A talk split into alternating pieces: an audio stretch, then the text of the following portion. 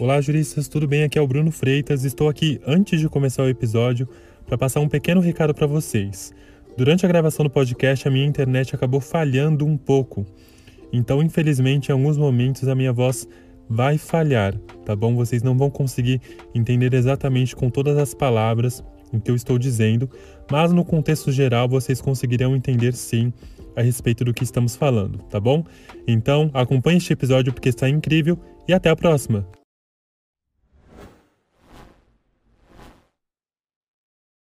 Olá, juristas! Bom dia, boa tarde, boa noite. Aqui é o Bruno Freitas, advogado e no episódio de hoje do nosso podcast, nós vamos falar sobre o caso Ioki. O episódio se chama Elisa Matsunaga e o documentário da Netflix Era uma vez um crime. Nós temos como convidado o Dr. Luciano Carlos, advogado criminalista. Nós começaremos agora com uma introdução sobre o caso. A série documental da Netflix Era uma vez o crime, Elisa Matsunaga, é uma série dirigida por Elisa Capaz sobre o caso do assassinato do empresário nipo brasileiro Marco Kitano, cometido pela sua esposa Elise Matsunaga em maio de 2012 na Vila Leopoldina, no estado de São Paulo. Elise foi condenada a 19 anos, 11 meses e um dia de prisão após assumir ter matado e esquartejado o companheiro. A série foi produzida pela Netflix em parceria da Boutique Filmes, tendo quatro episódios e foi lançada em 8 de julho de 2021, narrando o crime em si, da infância de Elise em Chopinzinho, pequena cidade do Paraná, até o conturbado relacionamento com o empresário antes do assassinato, acompanhando os detalhes que sucederam os fatos, desde tentativa de acobertamento do crime, passados pela confissão, prisão, julgamento em 2016 e saídas temporárias. Então, Luciano, o que, que você achou desse documentário? Primeiro se apresente aí para o nosso público. Vamos lá, Bruno. Muito obrigado pelo convite. É um prazer imenso estar aqui com você novamente, né? Depois de tantas vezes aí a gente cabeçando alguns projetos e agora sou aí um convidado a estrear o podcast do Juris Day. Eu acho que é isso, né? A gente está estreando, não sei, não me recordo.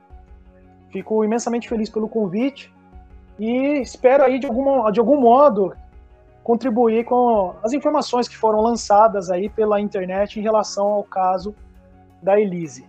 É, e vamos lá, vamos para cima aí, vamos conversar um pouco sobre esse caso aí de, de grande que veio, né? Tomou repercussão novamente. Beleza, Luciano, perfeito. Então vamos agora para um panorama inicial. Qual panorama inicial você pode estar passando a respeito do caso? Que já é bem conhecido pelas pessoas no geral, mas a série da Netflix ela trouxe é, é, algo um pouco mais humanizado é, sobre, sobre o caso trazendo outros aspectos que muitas pessoas possivelmente ainda não conheciam.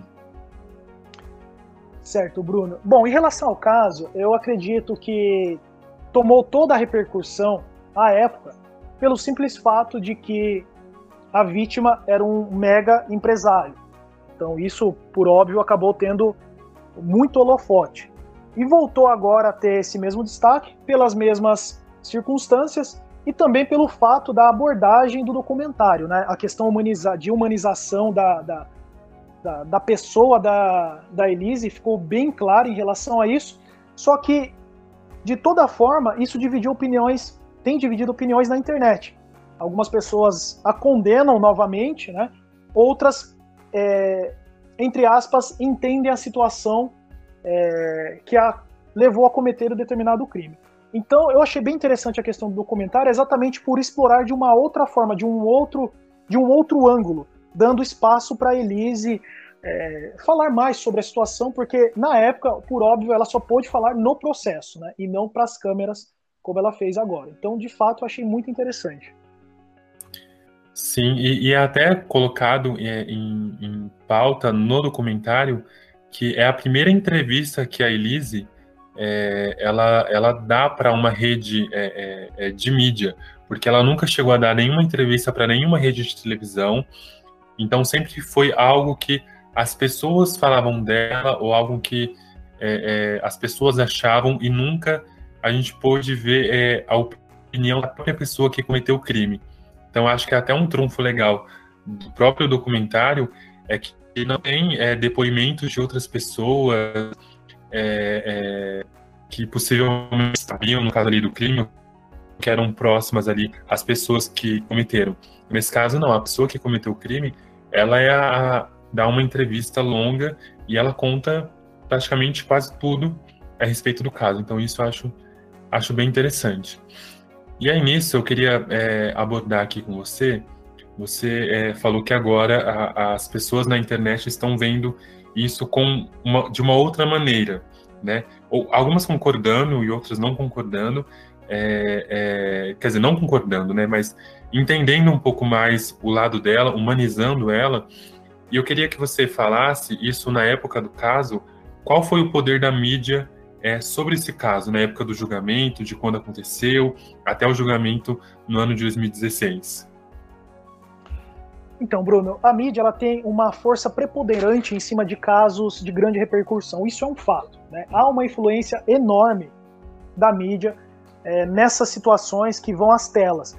É, tudo e simplesmente por quê? Porque primeiro que isso vende, né? Isso vende, isso prende a atenção do telespectador, da pessoa que está ali consumindo aquele material.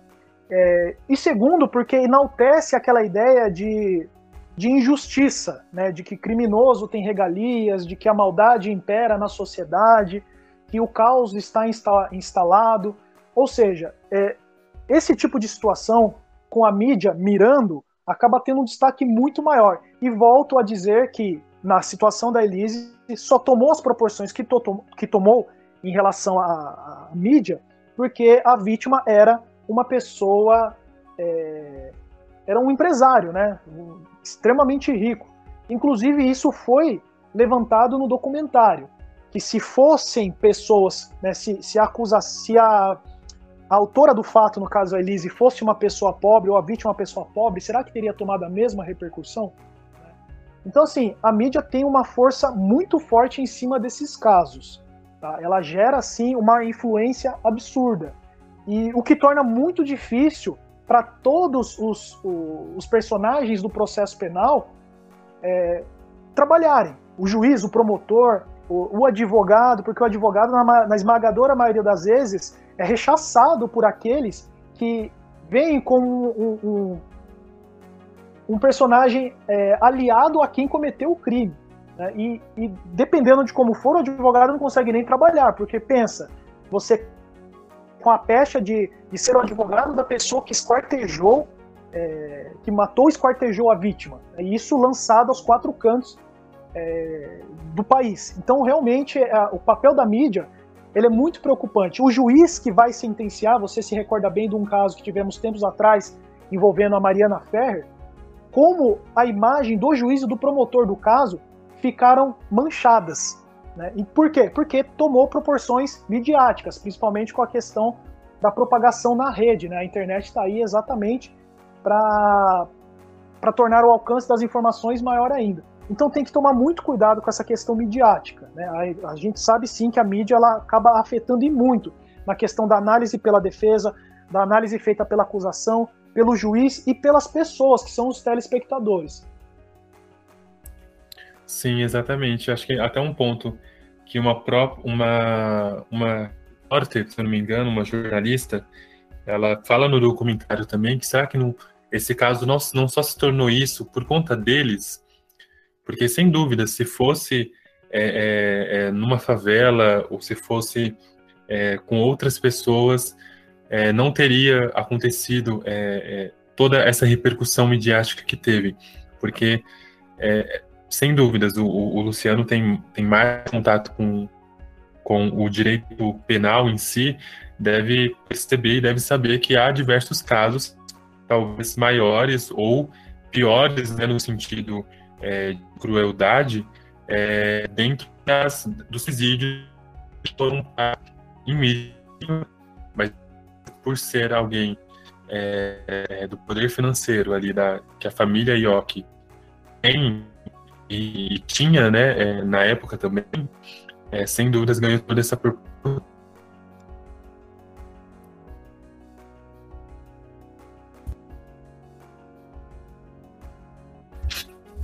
Agora, Luciano, eu queria falar com você é, mais específico sobre é, as estratégias usadas tanto pelo advogado é, de defesa como pela acusação, no caso, o promotor público.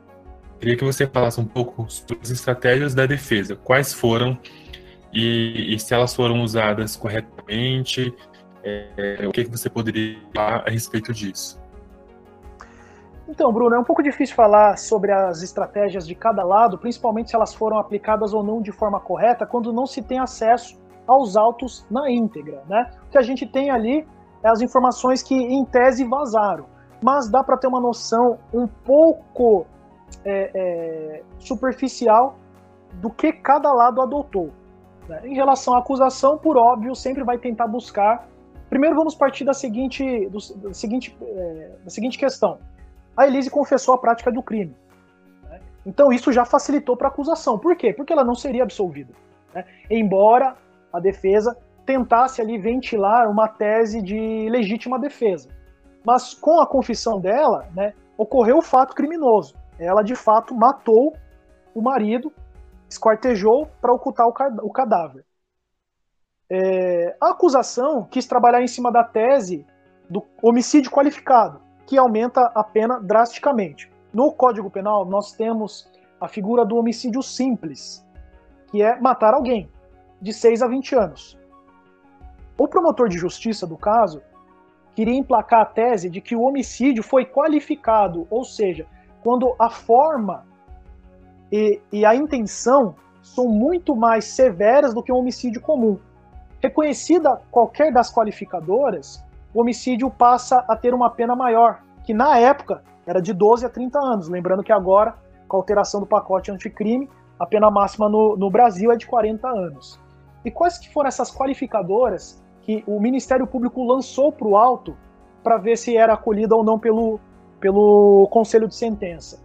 Era em relação é, à defesa da vítima, né? ou seja, foi utilizado um recurso que impossibilitasse a defesa, né?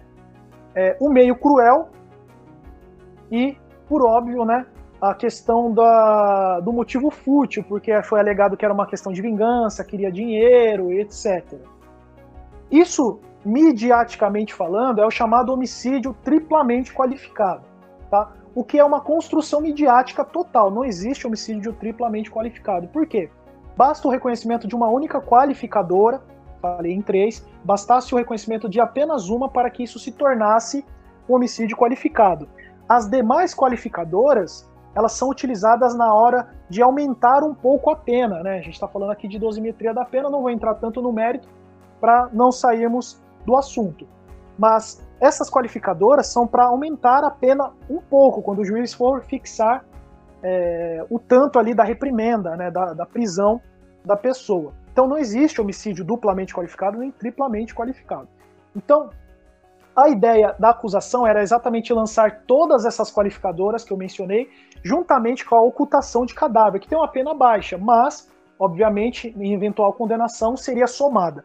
Por outro lado, a defesa é, buscava a questão ali, a princípio, da tese da legítima defesa, o que depois acabou não sendo implacado. Mas o que eles queriam, na verdade, era o chamado homicídio privilegiado, né? que é quando a vítima, é, quando na verdade o autor, ele é forçado a praticar aquele crime. Tá? Então, assim, em decorrência de uma atitude da vítima, o autor não viu outra razão a não ser praticar o crime. A gente fala às vezes ali da violenta emoção. É, as teses, analisando pelo documentário, elas foram muito bem trabalhadas, embora exageradas ali, até sou um pouco suspeito para falar isso, mas um pouco exageradas ali por parte do Ministério Público, né, que tentou emplacar tudo para buscar a condenação que na época seria a pena máxima de 33 anos.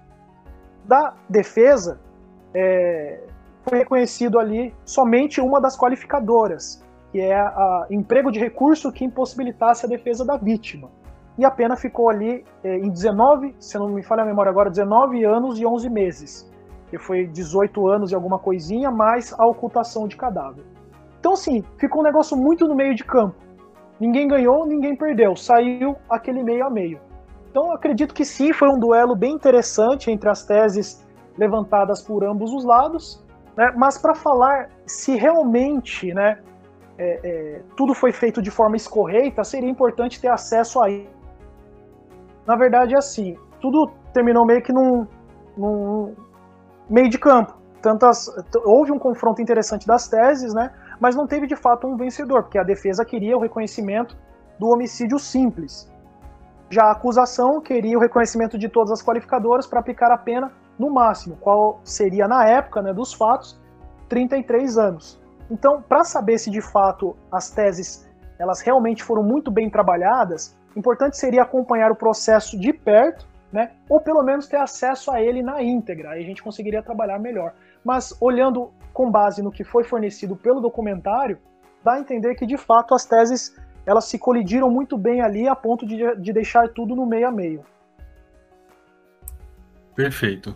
E Luciano, é, foi visto também no documentário que a defesa ela usou de estratégias, no caso legais, né, as que estavam é, à, à, disposição dela ali para dispor no, no, julgamento de julgamento de mérito com os jurados, mas também até de estratégias que não foram exatamente levadas é, a, a, julgamento, isso também até a própria acusação com a, a, a ligação de um possível é, coautor do crime, um, é, possivelmente ela estaria sendo ajudada a retirar é, a vítima do, do, do, apartamento, mas uma das coisas que foi abordada foi que ela sofreu é, um abuso sexual quando era é, é, adolescente, e isso foi divulgado posteriormente pela mídia para tentar humanizar a, a autora. E, e, e em contrapartida, é, levando em consideração ainda a, a, ligação de que ela, foi né, garota, de, garota de programa, e que ela foi é, conheceu o, a, a, vítima nesse site de relacionamento, e, e, a, e de, também no caso da excentricidade que tinha a relação do casal e o possível abuso psicológico que ele que tinham entre os dois, uma vez que é, acho que fica meio claro, observando o documentário, que a relação entre os dois, ela era é, é, abusiva, não só ele com ela, mas ela também com ele, a gente observa que ficou, ficou se questionando, ficou as, as pessoas se questionando, na verdade, sobre é, a vítima e, e, sobre as atitudes da vítima, sobre possivelmente ele ter feito algo que justificasse é, é, o crime. E isso muito se acontece quando uma mulher, ela, ela é, é que no caso é, é a forma mais comum, me corrija se, se eu estiver incorreto, é, no caso dos feminicídios, né, quando uma mulher ela, ela acaba é, falecendo, então muito se questiona sobre as atitudes da vítima, e nesse caso foi se questionado as atitudes dele como homem. É, o que, que, você poderia dizer é, a respeito disso? Você acha que a mídia teve alguma imposição é, nesse sentido?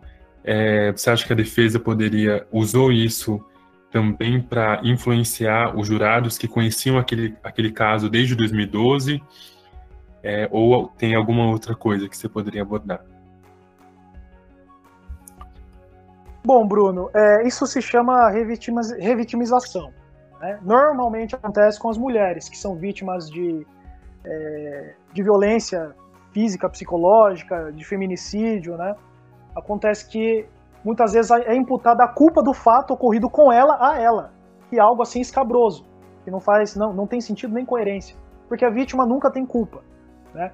Só que durante o documentário da, da Elise, nota-se que houve uma mudança, né? É, o foco acabou sendo do da vítima é, ter dado causa à própria morte. Então a gente viu aí, eu não vou dizer de forma inédita porque não é crível que não tenha acontecido isso com outros homens, mas nota-se que houve a, a, revitimização nesse caso da vítima que, que foi um homem, né, que é algo realmente assim curioso. O fato de ter sido arguído lá sobre o abuso que ela sofreu, que a Elise sofreu durante a adolescência, foi é, trabalhado de forma interessante pela defesa, porque a ideia realmente era causar uma comoção de modo a justificar o que ela fez. fez. É foi uma estratégia? Foi uma estratégia, mas de fato não guarda relação com o ocorrido. Uma coisa não diz respeito à outra, mas, ao que tudo indica, foi muito bem acolhido. É, isso foi muito bem acolhido pelo plenário do júri. Então, assim, esse, essas duas questões, né, ainda mais, até estava me esquecendo de, de, mencionar, a questão dela ter sido garota de programa, que você pode observar que na própria, no próprio documentário escorram, escorrem ali alguns comentários machistas, foi exatamente isso que dividiu a opinião. Primeiro, a questão do autor, aliás, da vítima, é, ser revitimizada, ou seja, nesse caso era um homem, o fato dela ter sido garota de programa, o que coloca em questionamento, em tese, a índole dela e a capacidade de fazer, de praticar um crime tão cruel, e o fato dela ter sido abusada na adolescência. Então foi um misto de coisas para os dois lados, que foi, foi, acredito eu, muito bem trabalhado pela defesa, também pela acusação. E ficou essa imagem no ar. Aí a gente volta no, no, no, no epicentro do que eu mencionei há pouco, que seria exatamente a divisão de opiniões. No júri, Bruno, é... tem uma coisa interessante no, no, no, júri, que é exatamente essa plenitude de defesa, onde tanto a acusação quanto a defesa podem usar as teses que bem entender em prol daquele que está sendo representado. Salvo né, que há pouco tempo o STF derrubou a questão da é, legítima defesa da honra, que era quando, por exemplo, o homem matava a mulher porque foi traído. No meu entendimento, como advogado criminalista, eu acho um absurdo essa decisão do STF. Por quê? Plenitude de defesa. Né? Você pode simplesmente defender o que você quiser no júri. Quem vai decidir aquilo ou não é o plenário. Tá? Então, assim, é, isso é muito interessante no júri porque muitas coisas podem ser tratadas, inclusive coisas que são completamente alheias ao fato ocorrido. Como é o caso da Elise ter sido uma garota de programa, que isso não diz, não, não descredibiliza absolutamente nada em relação ao caráter dela, e também o fato dela ter sido é, é, abusada na adolescência, que não guarda, guarda relação com o ocorrido.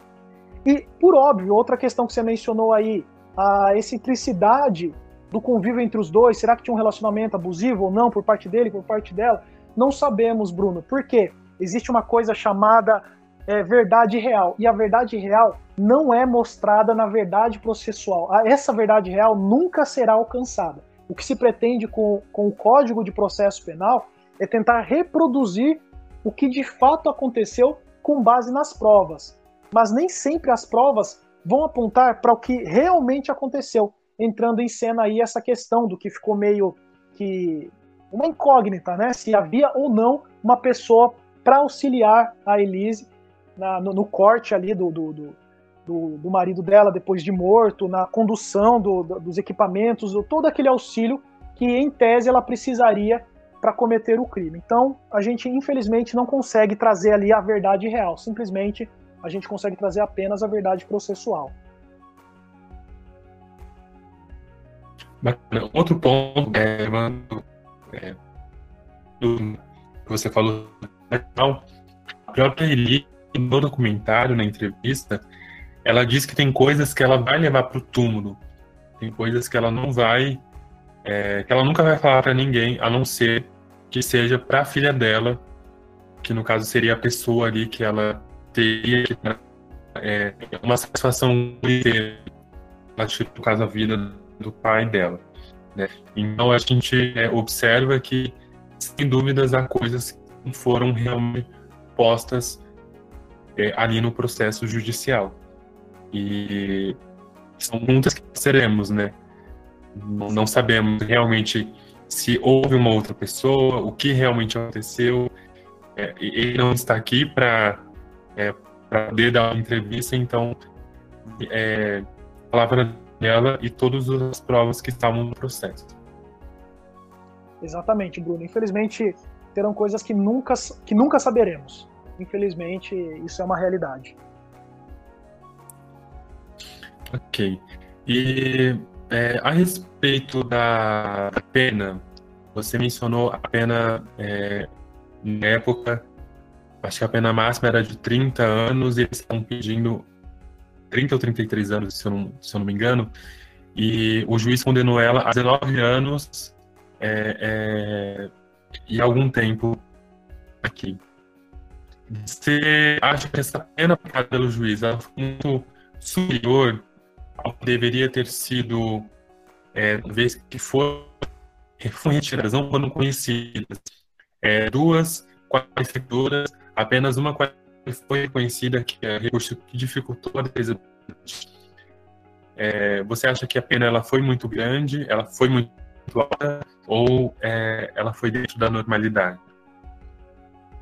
Olha, Bruno, a gente volta àquela questão que, sem análise detida do processo, fica um pouquinho difícil dar alguns comentários de forma precisa.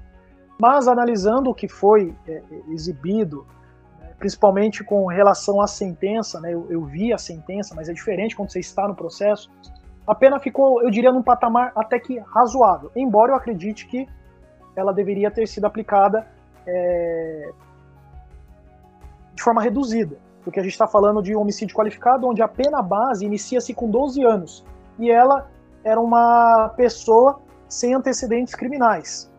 Né? Por óbvio, ali, após, né, a, a, na hora de formar ali a dosimetria, né, calcular a pena, o juiz talvez tenha levado, sim, um patamar um pouco aquém do desejável, é, do razoável, né? Mas tem um fato interessante que, se não me falha a memória, não foi mencionado no documentário, é que a pena dela foi reduzida em grau de recurso. O, o, Tribunal de Justiça de São Paulo manteve a condenação dela e o STJ reduziu para 16 anos e uns quebradinhos, não me recordo agora exatamente, mas foi reduzido. Né? E somado aos, aos um ano e alguma coisa da, da, ocultação de cadáver, a pena ficou ali nos 18 anos. Tá? Então a pena ela foi reduzida sim mas ainda acredito eu que dava para reduzir um pouco mais. Ah, entendi, perfeito.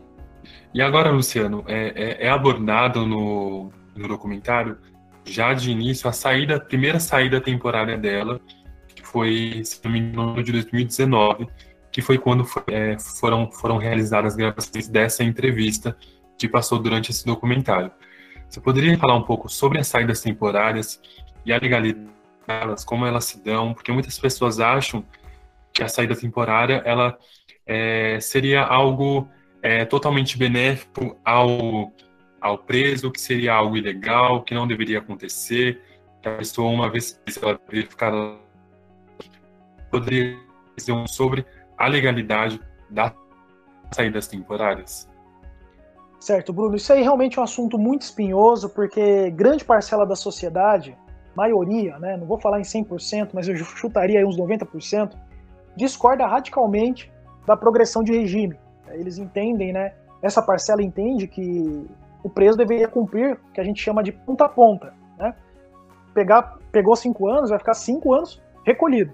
Né? Mas não é assim. Nós temos leis que balizam como será feita, né, é, como será feita o cumprimento da pena da pessoa presa. Então isso deve ser primeiramente observado, deve ser observado a legalidade, a lei. A lei está aí para ser cumprida, não importa se é para pobre ou para rico. Se ele tem direito à progressão de regime, assim será.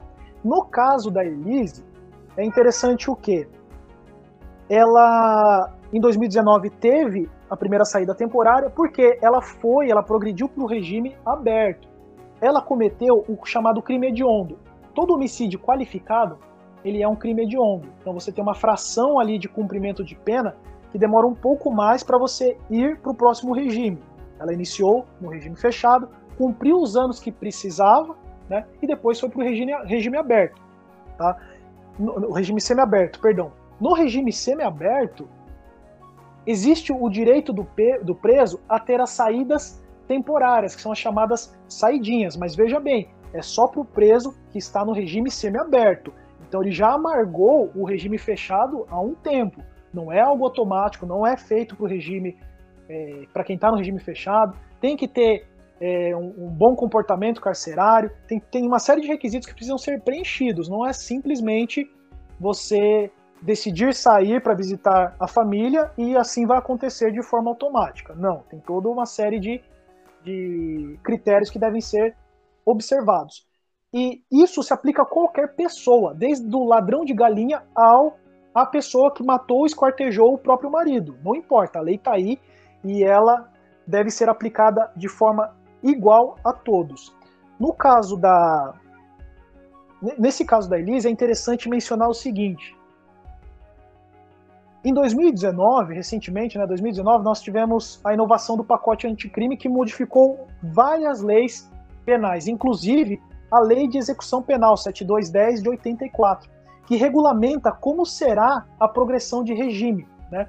A progressão de regime é feita de, de forma progressiva, ou seja, você cumpre, dependendo do crime, né, dependendo da sua condenação, você vai cumprir ali uma fração, um percentual naquele regime, para depois ir para o outro, vai progredir uma fração percentual para aquele regime para ir para o aberto.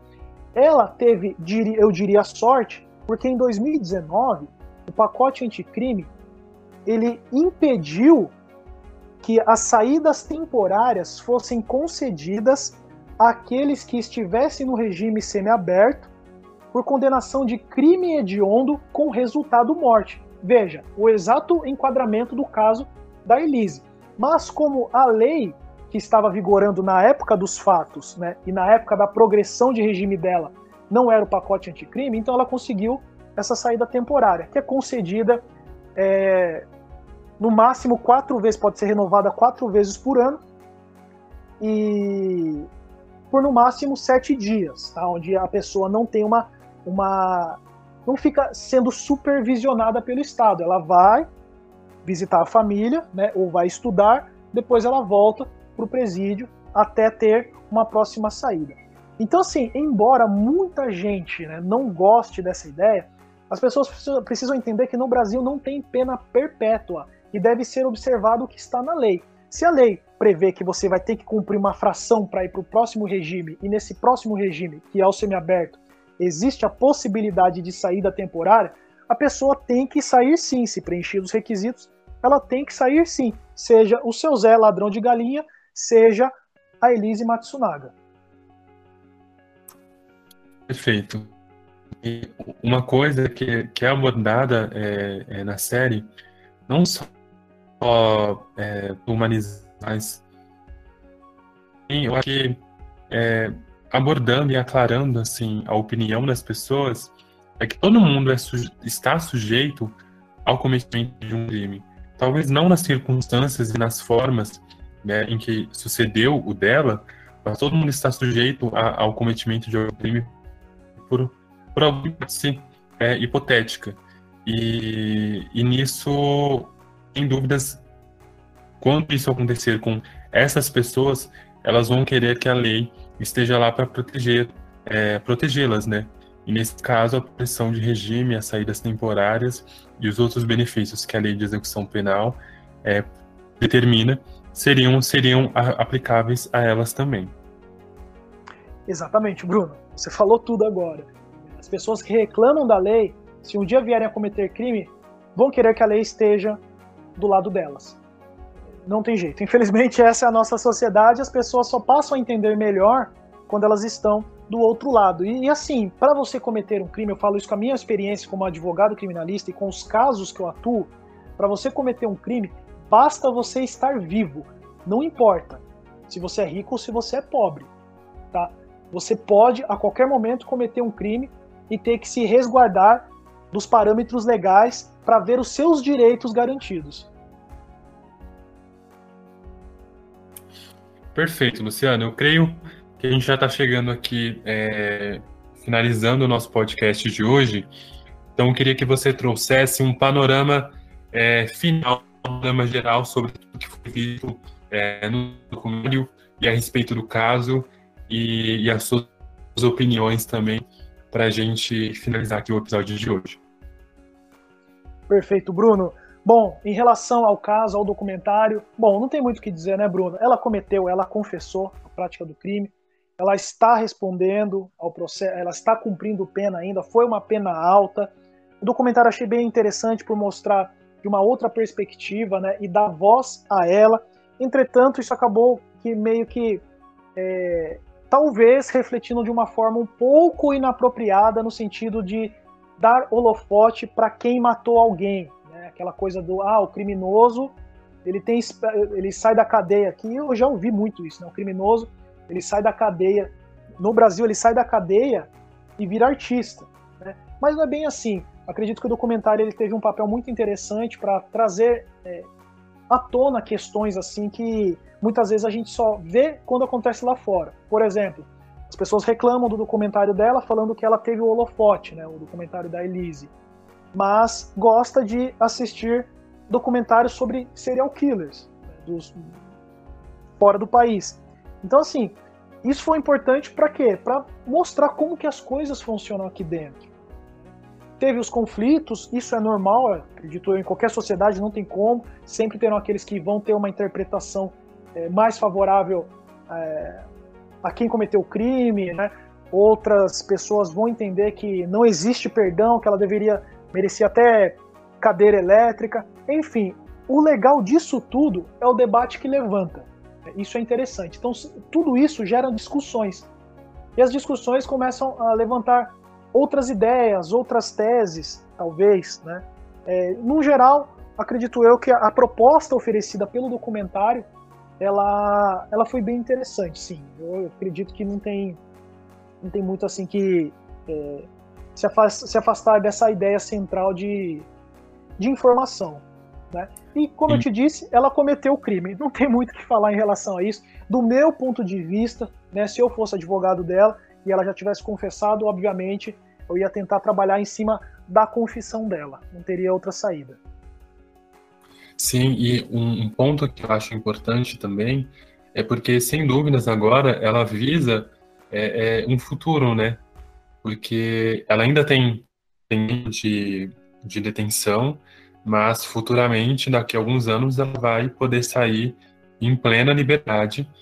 E, e até mesmo é mostrado no documentário que ela é uma presa é, exemplar, que ela chegou a trabalhar como costureira, é, chegou a exercer né, esse ofício, e ela busca agora até a guarda da filha dela, com quem ela não tem nenhum contato desde que foi presa é, quando cometeu o crime. Isso em 2012.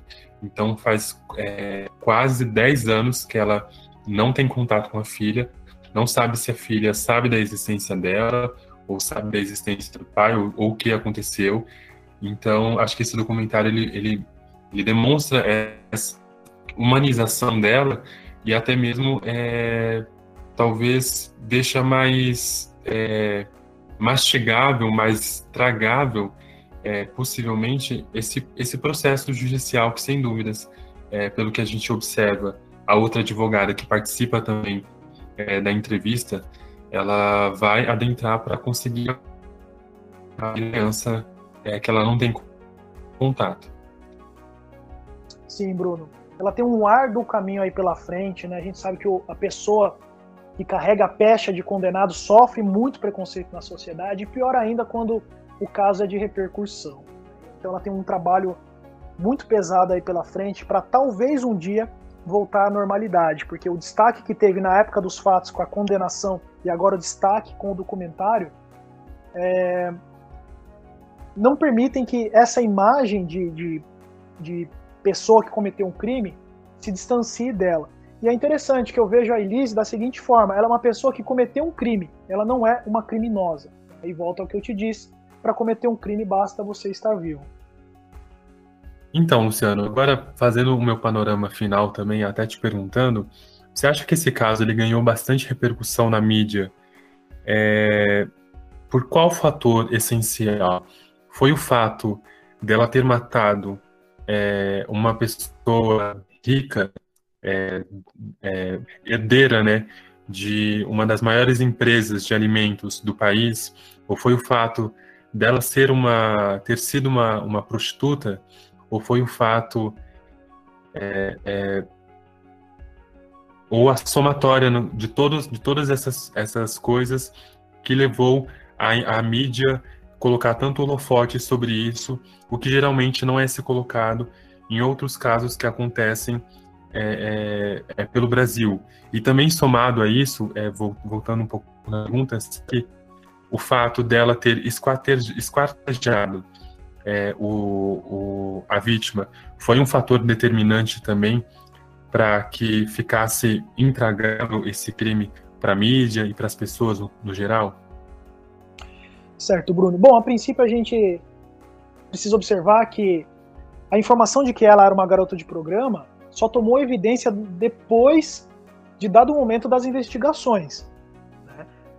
Logo, acredito eu que tomou toda essa repercussão pelo fato da vítima ser um mega empresário, uma pessoa extremamente rica.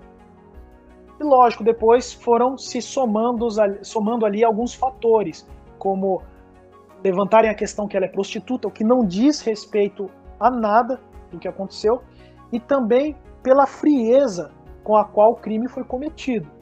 Ou seja, ela de fato utilizou é, um recurso que impossibilitasse a defesa da vítima, né, e também a maneira pela qual ela quis ocultar o cadáver que foi cortando as partes do marido. Então, tudo isso, né, conforme as investigações foram caminhando, é, fez com que a mídia desse um destaque muito maior. O que não aconteceria, né, reitero aqui o que disse lá atrás, é, no comecinho né, do, da nossa conversa, se fossem pessoas pobres, não tomaria, é, não teria toda essa proporção. Isso para mim ficou muito claro. Ótimo. Então eu acho que é isso. A gente consegue ter esse panorama geral sobre o caso é, da Yoki, o assassinato do empresário é, Marco Matsunaga, é, cometido pela Elisa Matsunaga, especialmente era uma vez um crime. Então, aqui nesse, é, nesse nosso é, podcast, sem dúvidas, tem bastante spoilers sobre é, o documentário, mas eu acho bacana quem tem interesse, quem gosta é, desse tipo de conteúdo ir assistir na Netflix, porque lá é, aborda minu minuciosamente a respeito é, de cada caso. Então, são quatro episódios de mais ou menos minutos, mais ou menos uma três, umas horas de conteúdo. Então, eu super recomendo a todo mundo assistir. E agora o nosso episódio aqui está chegando ao final. Eu quero agradecer é, imensamente ao Luciano pela participação nesse, nesse, nesse episódio de hoje. Agradecer por todo é, o empenho e as informações aqui prestadas. E, e deixa eu passar a palavra, Luciano, para você é, finalizar e a gente já encerra também. Beleza, Bruno. Eu que agradeço imensamente pelo convite, uma satisfação imensa é, estar com você novamente aí, trocando algumas ideias. E meus parabéns pela nova roupagem do Juris Day. Espero que é, seja daí para frente que isso acabe tomando né, também uma proporção magnífica pelo conteúdo que você oferece, pelo empenho que você tem ao seu projeto. Então, quando precisar, estarei à disposição. Muito obrigado, Luciano. Então, muito obrigado a todo mundo que assistiu até aqui. É, pessoal, nos siga nas nossas redes sociais, é juris.day no Instagram e procure também o nosso YouTube, se inscreva no nosso canal. E estamos aí, sem dúvidas, virão mais episódios aqui no podcast. E até uma próxima. Um grande abraço. Até mais.